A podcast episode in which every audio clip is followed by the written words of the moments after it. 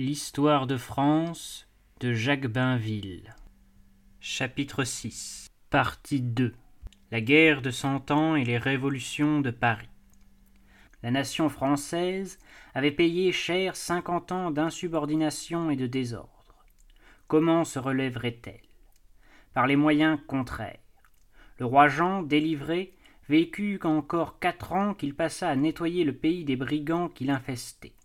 Quand son fils Charles lui succéda en 1364, il s'en fallait de beaucoup que cet ouvrage fût fini. Un grand règne de réparation et de restauration commençait. Charles V, qui fut surnommé le sage, c'est-à-dire le savant, celui qui sait, n'est pas un personnage de froissart. Il est dépourvu de panache. Il vit comme vivra Louis XI renfermé. Il calcule, médite, thésaurise, il suit à un plan, c'est un constructeur, l'homme dont la France a besoin. Il pansera ses plaies, il la remettra à son rang en moins de vingt années. Son idée, elle n'est pas difficile à saisir. La France ne peut pas se résigner au traité de Bretigny ou bien elle renonce à vivre. Il faut que l'Anglais sorte du royaume ou bien il finira par en devenir le maître. Pour le chasser, deux conditions nécessaires une armée d'abord, une marine ensuite. D'armée, Charles V n'en a pas. Il en est si loin d'en avoir une que son célèbre et fidèle connétable, Duguesclin, n'a été d'abord que le capitaine d'une de ces bandes qui guerroient un peu partout. Le roi s'attache du Guesclin, rallie par lui quelques-unes des grandes compagnies, en forme peu à peu des troupes régulières. Les Navarrais, toujours poussés en avant par l'Angleterre, sont battus à Cocherel. Petite victoire, grande conséquence. Le roi de Navarre comprend qu'il n'a plus rien à espérer, que l'ordre revient, que le temps des troubles est fini. Charles le Sage transige avec Charles le Mauvais en attendant mieux. Il transige partout, selon sa maxime qu'il faut savoir céder aux gens pervers. Il transige même avec les aventuriers irréductibles des grandes compagnies. Du Guesclin, par un trait de génie, conduit les réfractaires en Espagne, à la solde d'Henri de Transtamar, pour combattre Pierre le Cruel, soutenu par les Anglais.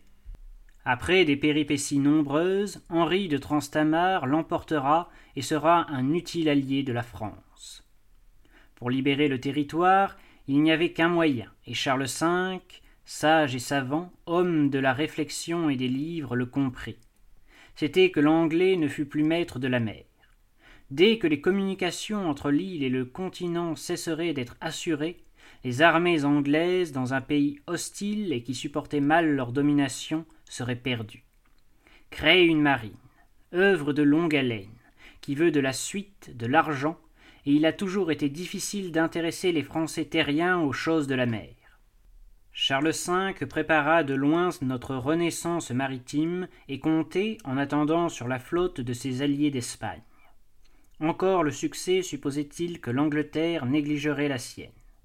On ne s'expliquerait pas la rapidité de la revanche prochaine si l'Angleterre, à son tour, n'avait fléchi. Sur la fin du règne d'Édouard III, elle s'était fatiguée de son effort. Son régime parlementaire, déjà né avec la charte des barons, s'est développé. La Chambre des communes est séparée de la Chambre des lords. Elle a des sessions régulières, comme en voulaient nos États généraux et les communes, de moins en moins volontiers, voter des taxes pour la guerre. Au chancelier qui leur demandait si elles voulaient la paix perpétuelle, les communes répondaient Oui, certes. L'Angleterre se relâchait de sa vieille ténacité. Alors, ayant noué des alliances de terre et de mer, Charles V écouta l'appel des populations cédées et dénonça le traité de Bretigny. La campagne menée par Du Guesclin consistait à user l'ennemi, usure qui devint plus rapide quand la flotte anglaise eut été battue et détruite par les Espagnols devant La Rochelle. Les conditions de la lutte changeaient. Des corsaires français ou à la solde de la France inquiétaient les convois et parfois les ports de l'ennemi. Édouard III, alarmé, voulut frapper un coup, mais il lui fallut un an pour envoyer en France une nouvelle armée. La consigne fut de lui refuser partout le combat, de ne pas retomber dans les fautes de Crécy et de Poitiers. Cette armée anglaise allait à l'aventure, cherchant un adversaire qui se dérobait. elle allait finir, exténuée, presque ridicule, à Bordeaux, tandis que château par château, ville après ville, les provinces du sud-ouest étaient délivrées. Charles V eut d'ailleurs soin d'entretenir leur patriotisme par l'octroi de nombreux privilèges. Il usa en particulier de l'anoblissement, l'étendit et le facilita, car il va sans dire que la noblesse n'a jamais pu se recruter que dans la roture, comme le militaire se recrute dans le civil. Édouard III, découragé, finit par accepter des pourparlers de paix. Charles V voulait l'évacuation complète du territoire, sans oublier Calais. L'Angleterre refusa, et la guerre reprit. Le roi de France avait profité de cette trêve pour réaliser son grand projet, la création d'une marine.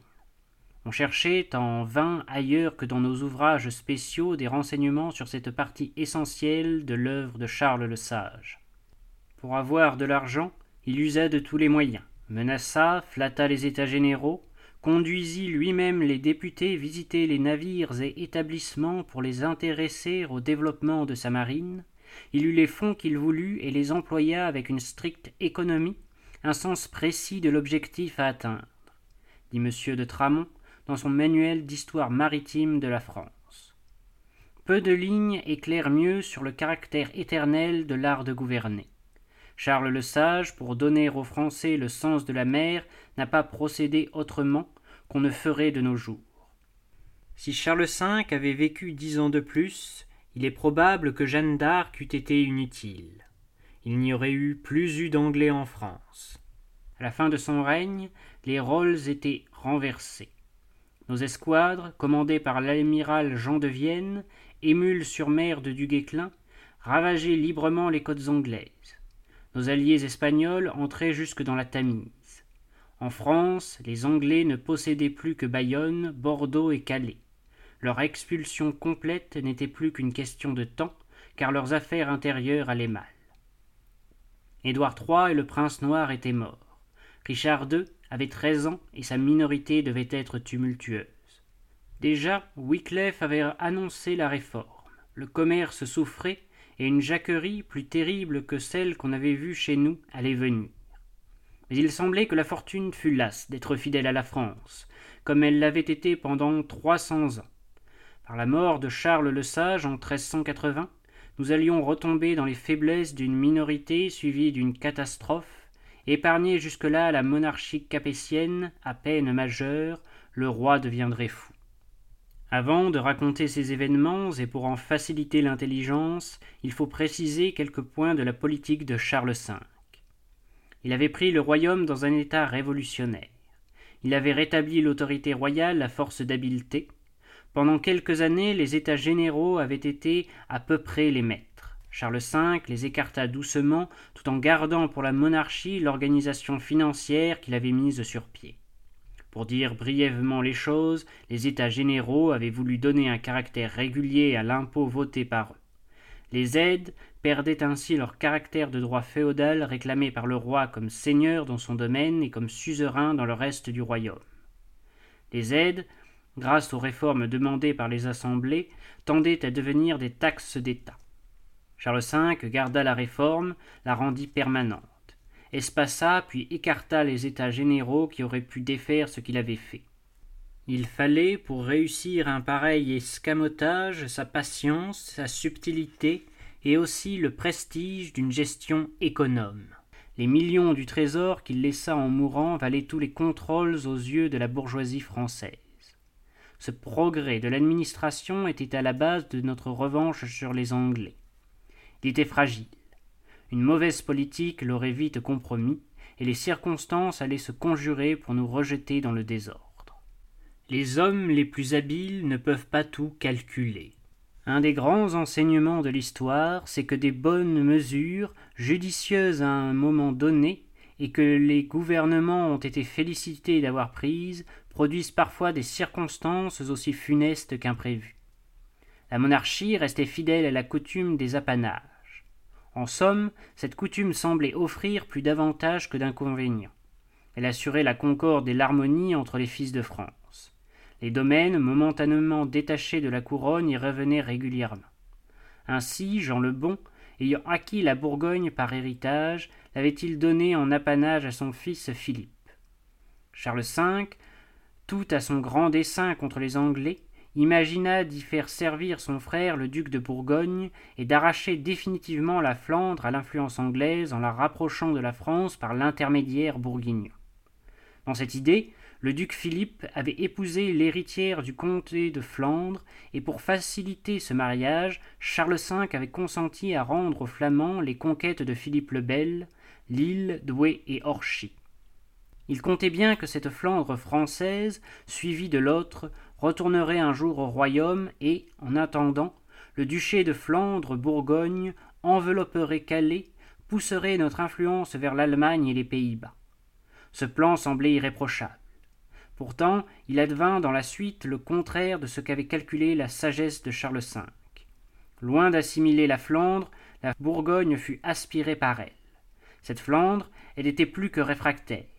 Elle conquérait qui croyait l'avoir conquise. Ainsi, la maison de Bourgogne, par ses possessions flamandes, s'écartera de plus en plus de la France. Elle en deviendra une des pires ennemies avec Jean sans peur et le téméraire. Dans ce triste quatorzième siècle, plein de fureur et de folie, le règne de Charles V est une oasis de raison. Partout ailleurs, démence et révolte. Charles VI, Richard II et leurs oncles sont bien de la même époque, comme en sont Artevelde, Étienne Marcel et Rienzi. De respect pour l'autorité, il n'y en a guère. L'Angleterre donne l'exemple des détrônements et du régicide, des sujets de tragédie pour Shakespeare. De tous les pouvoirs, le plus haut, le pouvoir spirituel, celui de la papauté, n'existe pour ainsi dire plus. Il y a un schisme dans l'Église, deux papes en guerre, l'un à Rome, l'autre à Avignon. On dispute quel est le vrai. Ni l'un ni l'autre n'est vénéré. À la mort de Charles V, la France était bien près de retomber dans les agitations. Il y avait de fâcheux symptômes en Bretagne, en Flandre. C'est dans ces conditions que les périls d'une minorité allaient encore être courus. À peine le sage roi eut-il disparu que les oncles de Charles VI se querellèrent pour la régence. Mauvais début. Dangereux spectacle. Il fallut l'arbitrage d'une assemblée de dignitaires et de membres du Parlement qui donnèrent la tutelle aux quatre ducs, ceux d'Anjou, de Berry, de Bourgogne et de Bourbon. Combinaison détestable. Dans cette république de princes, le duc d'Anjou ne songeait qu'à son héritage de Naples, le duc de Bourgogne à son héritage de Flandre. Le pouvoir redevenait faible, et, de plus, il était divisé. Les illustres collaborateurs, les bons conseillers de Charles V étaient morts, comme du Guesclin, ou disgraciés par les ducs. Il n'en fallut pas davantage pour réveiller l'esprit révolutionnaire qui s'était déjà manifesté avec Étienne Marcel. Dès que les régents voulurent lever des impôts, des émeutes éclatèrent à Paris. Le Conseil, avide de popularité, céda tout de suite. Aussitôt, les villes de province, encouragées, opposèrent la même résistance le Conseil en appela aux États pour voter les aides. Tout le système de Charles V était détruit sans que l'appel aux États eût donné de meilleurs effets que pendant la captivité du roi Jean. On sentit que le gouvernement était sans force. Il fut bravé un peu partout. Rouen, Amiens, le Languedoc se soulevèrent, tandis que le duc d'Anjou châtiait Rouen, Paris s'insurgeait de nouveau et plus violemment. Le peuple pillait l'arsenal, s'armait, enlever vingt mille maillets de fer. Ce fut la sédition des maillotins. Il fallut revenir sur Paris où les bourgeois, effrayés par les excès des mutins, négocièrent un accord avec les régents. Cependant les troubles persistaient en France. À tort ou à raison, le duc de Bourgogne déclara que le foyer de la Révolution était chez les Gantois insurgés contre leur comte, son beau-père. Une expédition fut conduite en Flandre et le jeune roi y prit part. Charles V avait laissé une armée solide. Elle travailla pour l'héritage du duc de Bourgogne. Les Flamands furent écrasés à Rosebeck. Cependant, il fallut revenir au plus vite pour réprimer à Paris une nouvelle révolte des Maillotins. Cette fois, les troupes royales entrèrent les glaives au poing. La répression fut sévère et, pendant trois semaines, les cours martiales prononcèrent des exécutions en L'œuvre de Charles V sombrait dans ses désordres. Par bonheur, l'Angleterre, au même moment, sous un roi pareillement trop jeune, l'étourdi Richard II, n'était pas moins troublé. Le duc de Bourgogne, qui avait de l'esprit politique, quoiqu'il l'appliquât surtout à ses propres affaires, ne se trompait peut-être pas quand il disait que les révolutions se tenaient et se répandaient d'un pays à l'autre. Tandis qu'apparaissaient ces symptômes inquiétants, Charles VI atteignit sa majorité. Ses intentions étaient bonnes. Il rappela les conseillers de son père, qu'on appelait par dérision les marmousets. Jean de Vienne, Clisson vivaient encore. Avec eux, il entreprit d'achever la libération du territoire. Mais le jeune roi n'avait pas la prudence de Charles V. Il voulut en finir d'un coup avec l'Angleterre, l'envahir, recommencer Guillaume le Conquérant. Depuis sept ans, la flotte, faute d'argent et de gouvernement, avait été négligée. L'expédition, par le mauvais vouloir des ducs, ne fut pas prête à temps. Elle ne partit jamais. Mais sur leur garde, les Anglais, qui ne pouvaient guère mieux que cette diversion, excitèrent la Bretagne. C'est en allant châtier le parti anglais de Montfort que Charles VI fut frappé de folie dans la forêt du Mans, en 1392. Le roi fou, étrange et funeste complication. Ailleurs, le malheureux eût été déposé. La France le garda avec une curieuse sorte de tendresse, par respect de la légalité et de la légitimité, chez certains avec l'idée secrète que cette ombre de roi serait commode et laisserait bien des licences les oncles se hâtèrent de revenir. La France, en effet, va être libre, libre de se déchirer dans les guerres civiles. Toute guerre civile est une guerre d'idées, où se mêlent des intérêts. Dans le drame qui commence, il y a la querelle du schisme, l'intervention, auprès des deux papes, de l'université de Paris, la grande puissance intellectuelle de la France d'alors, la grande remueuse des esprits. Forte de son ancienneté, de son éclat et de ses privilèges, mi-clérical, mi-laïque, presque internationale par la foule des étudiants étrangers qu'elle attirait. La papauté était divisée. L'université prit le rôle d'arbitre du conflit et, pour forcer les deux papes rivaux à céder, décida de sa propre autorité qu'il ne convenait plus d'obéir ni à l'un ni à l'autre. Cependant, la monarchie française continuait à soutenir le pape d'Avignon. Cette politique était celle du duc d'Orléans, frère du roi fou, et nouveau venu dans le conseil de régence où les autres ducs avaient dû l'accueillir à regret. Que Louis d'Orléans, dans ce conseil de princes, ait représenté l'intérêt de la France et la tradition nationale, il n'en faut pas douter. On ne peut nier, dit Michelet, que le parti d'Orléans ne fut le seul qui agit pour la France et contre l'Anglais, qui sentit qu'on devait profiter de l'agitation de ce pays, qui tenta des expéditions. Louis d'Orléans, eut contre lui l'université, à cause de l'affaire du pape. Les contribuables, parce que, pour continuer Charles le Sage, il fallait lever des impôts. Enfin, le duc de Bourgogne, parce que ce prince, par ses possessions de Flandre et des Pays-Bas, se trouvait engagé dans un système qui n'était plus français. Ce nouveau duc, Jean sans peur, cousin germain du roi et duc d'Orléans, n'était déjà plus des nôtres. Il était nationalisé flamand. Sous les apparences d'un Français, il y avait un étranger au conseil de régence. Il était désigné pour rallier les mécontents. Entre Louis et Jean sans peur, ce fut d'abord une lutte sourde. Ce que faisait Orléans, Bourgogne le défaisait. Orléans établissait des taxes, elles étaient supprimées par Bourgogne. Moyen de popularité facile. Moyen aussi de ménager l'Angleterre, comme la politique permanente des Flamands le voulait. Le roi anglais, Richard II, était devenu pour nous un ami. Il avait épousé la fille de Charles VI, et il était trop occupé des séditions de son royaume pour reprendre la guerre en France. Ce fut une des raisons de sa chute, non la seule, car il fut imprudent et extravagant avec ses Anglais et leur parlement si difficile à gouverner. Richard II subit le sort d'Édouard II, à qui l'Angleterre reprochait aussi de lui avoir donné une reine française. Richard fut détrôné par son cousin Henri de Lancastre, puis assassiné. À la place d'un brouillon inoffensif, l'Angleterre avait un roi qui serait, et notre adversaire est le père d'Henri V, l'homme d'Azincourt, un ennemi encore plus cruel que ne l'avait été Édouard III.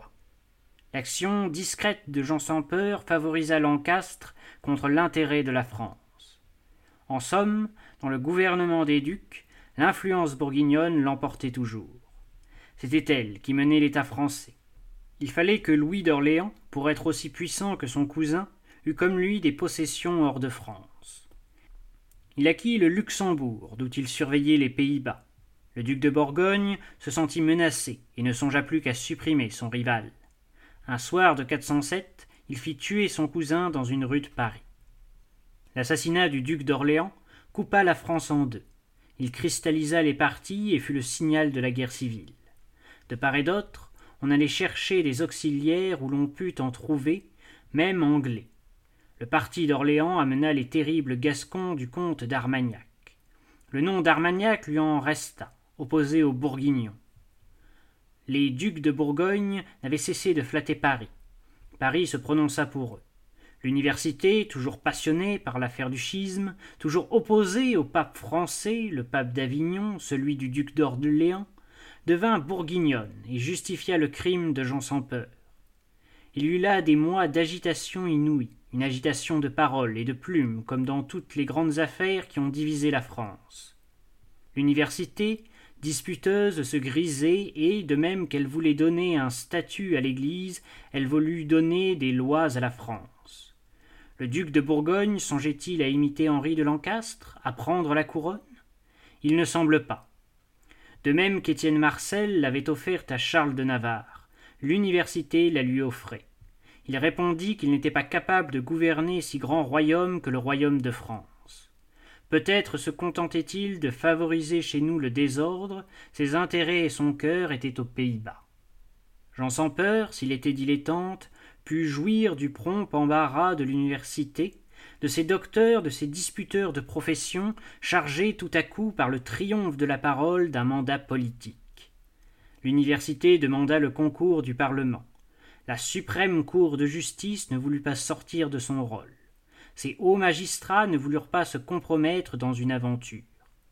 L'université ne fut pas arrêtée par ce refus. Elle était poussée par son orgueil et par son prolétariat, ses étudiants pauvres, ses moines mendiants. Ces intellectuels entreprenaient une révolution, et, comme il leur fallait des exécutants, ils trouvèrent pour allier la vieille, puissante et violente corporation de la boucherie. Voilà le carme Eustache en compagnie de Caboche, les théologiens avec les écorcheurs. L'université de Gerson, la main dans la main des émeutiers. L'imprudente théologie fut vite dépassée par les cabochiens. Comme sous Étienne Marcel, Paris vit des scènes révolutionnaires en 1413. La Bastille, construite par Charles le Sage pour surveiller la capitale, fut assiégée par le peuple. Il y aura le 14 juillet 1789 un vague souvenir de cet assaut lorsque l'émeute se portera contre la vieille forteresse devenue inoffensive et désarmée. Enfin, les insurgés, conduits par un médecin, voulurent s'emparer de la famille royale. L'hôtel Saint-Paul fut forcé à plusieurs reprises, et les traîtres, que le peuple réclamait enlevés sous les yeux du jeune dauphin, quelques-uns massacrés. Le duc de Bourgogne assistait à ces violences qui étaient l'œuvre de ses partisans. On ne l'écouta plus quand il essaya de les modérer. C'était la terreur. Pour l'apaiser, le duc de Berry conseilla de promulguer l'ordonnance qu'on appelle la grande ordonnance cabochienne et qui mettait bout à bout les réformes demandées ou réalisées depuis un demi-siècle. Ce n'était pas assez pour contenter les écorcheurs et les excès continuèrent. Mais l'université et les bourgeois commençaient à trembler devant les terroristes. Dès lors, la réaction ne tarda plus. Les Armagnacs en furent l'instrument, et Jean sans peur, compromis avec les cabochiens, dut s'enfuir. Un désastre national fut encore le prix dont ces désordres se payèrent. Le nouveau roi anglais, Henri IV, menait fermement l'Angleterre. Contre la jacquerie, les lollards, le puritanisme naissant, il la gouvernait avec les propriétaires et l'Église établie. Son fils Henri V, qui lui succéda bientôt, reprit les desseins d'Édouard III releva sa marine et débarqua une armée devant Hafleur, qui fut pris avec un siège d'un mois. Il n'y avait plus, pour l'arrêter, de marine ni d'armée française. Avec Harfleur, l'Angleterre tenait notre grand arsenal maritime, l'embouchure de la Seine, la Normandie. Comme pour prouver qu'il n'avait rien à craindre, Henri V remonta lentement vers sa base de Calais, trouvant partout la complicité bourguignonne. La France fut restée inerte sans sa chevalerie. On peut déplorer la témérité, l'imprévoyance de cette noblesse qui alla, comme à Crécy et à Poitiers, se faire massacrer à Azincourt en 1415. Du moins, elle fut patriote. Quelques bourguignons se mêlèrent au rang des Armagnacs qui eurent l'honneur de provoquer la résistance à l'envahisseur. Et surtout de quoi se plaindre. Nous n'avions plus d'autres soldats que ces gentilshommes imprudents. Le désastre d'Azincourt ne ranima pas la France, elle se dissolvait. Par un autre malheur, les chances de l'avenir reculèrent. En quelques mois, trois dauphins moururent. Seul resta le quatrième fils de Charles VI, un enfant. La longue incapacité du roi fou ne finirait que pour une nouvelle minorité. Henri V pourrait se proclamer roi de France. D'ailleurs, les Français se battaient entre eux devant l'ennemi. La reine elle-même, la bavaroise Isabeau, avait passé au duc de Bourgogne, de plus en plus populaire parce que son parti était celui de la paix à tout prix avec les Anglais. Bientôt, les Bourguignons ouvrirent à Jean sans peur les portes de Paris. Ce fut une terrible revanche pour les exilés, pour les vaincus des journées cabochiennes, qui revinrent avides de vengeance. Des milliers de personnes du parti armagnac avaient été arrêtées il ne fut pas difficile de réveiller la furie des écorcheurs et de la foule. À deux reprises, des massacres eurent lieu dans les prisons. Étrange ressemblance de ces scènes avec celles de septembre 1792. Plus étrange encore le soin des historiens de ne pas la remarquer, comme si la révolution du XVIIIe siècle avait été un phénomène miraculeux ou monstrueux, mais unique et gigantesque, au lieu d'être un épisode à sa place dans la suite de nos crises et de nos renaissances, de nos retours à l'ordre et de nos folies. Jean sans peur finit par rétablir un peu d'ordre dans Paris, mais la France était dans le chaos. La confusion des idées était extrême. Il n'y avait plus de gouvernement. Le duc de Bourgogne tenait en son pouvoir le roi fou, parlait en son nom, et avait pour complice la reine Isabeau, l'indifférente et obèse bavaroise le dauphin Charles s'était retiré avec ses partisans au sud de la Loire. Cependant, Henri V procédait méthodiquement à la conquête de la France, prenait Rouen et s'installait en Normandie. On reprochait à Jean sans peur de trahir. Sans doute ne voulut-il pas conclure avec l'Angleterre une paix qui ne pouvait être que honteuse et s'exposer à la protestation du dauphin. L'âme de la résistance nationale se fut réfugiée chez le futur roi. Jean chercha donc à se rapprocher du jeune prince. Deux entrevues eurent lieu. À la seconde, à Montereau, une altercation éclata. Le duc de Bourgogne fut assassiné, ainsi que lui-même jadis avait fait tuer le duc d'Orléans en 1419. Ce nouveau crime politique, commis en présence du dauphin, bien que celui-ci ne l'eût pas commandé, précipita la fin du drame. Comme jadis le parti d'Orléans, le parti bourguignon cria vengeance, en appela au pays. Cette vengeance, le nouveau duc de Bourgogne, Philippe le Bon, l'exerça contre la France. Il la livra à Henri V, qui épousa une fille de Charles VI, qui deviendrait roi de France à sa mort, les deux couronnes devant alors être confondues. Ainsi, la France était conquise par l'Angleterre. Elle perdait son gouvernement national puisque le dauphin Charles, le soi-disant dauphin, était déchu de ses droits au trône par un document signé par Charles VI privé de ses dernières lueurs de raison. Dans ces mots, soi-disant dauphin, il y avait une imputation terrible, celle que Charles VII n'était pas le fils de son père. Tel fut le honteux traité de Troyes, 20 mai 1420, plus honteuse l'acceptation de l'université, du Parlement, de tous les corps constitués de France. La signature de Charles étant nulle, les États généraux consentirent à donner la leur. Paris même, ce fier Paris acclama Henri V. Moult joyeusement et honorablement reçu.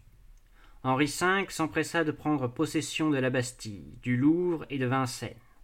De ces forteresses, un roi étranger commandait les Parisiens. Voilà ce que les révolutions leur avaient apporté elles sont la seule cause de cet incroyable abaissement.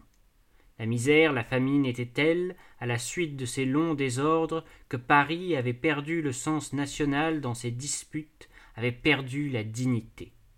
Neuf années s'écoulèrent, pendant lesquelles il n'arriva pour la France qu'un événement heureux. En 1422, Henri V était mort prématurément, deux mois avant Charles VI. C'est-à-dire que l'Anglais n'eut pas l'héritage que lui réservait le traité de Troyes. Il ne fut pas roi de France, il ne fut pas sacré à Reims.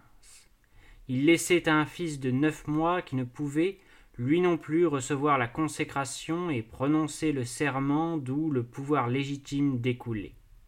Ce fut, pour la cause de Charles VII, pour la cause nationale, une chance inestimable. La voie restait libre. On comprend l'importance que Jeanne d'Arc, avec une intuition merveilleuse, attacha à faire sacrer le dauphin sans délai.